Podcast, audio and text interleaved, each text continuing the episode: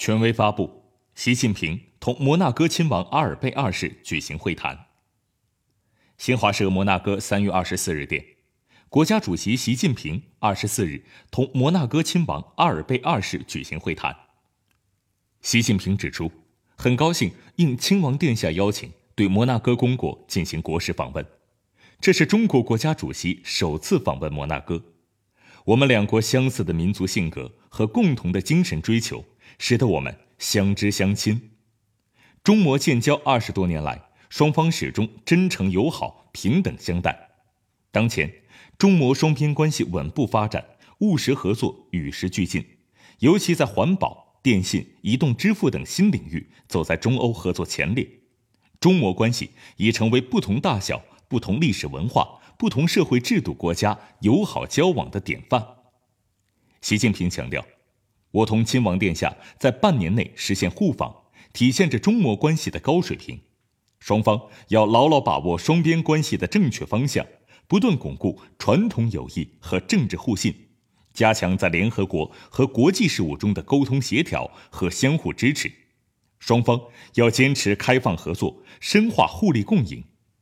中方欢迎摩方积极参与共建“一带一路”国际合作。双方要提升两国环保合作水平。中方欢迎亲王基金会在中国开展环保公益行动，不断丰富人文交流内涵。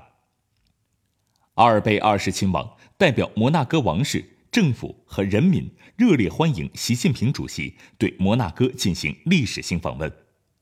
阿尔贝二世亲王表示，在中华人民共和国迎来建国七十周年之际，我祝贺中国发展。取得的巨大成就，摩中关系发展良好。摩纳哥愿拓展同中国在科技创新、生态环保、野生动物保护、可再生能源等领域合作。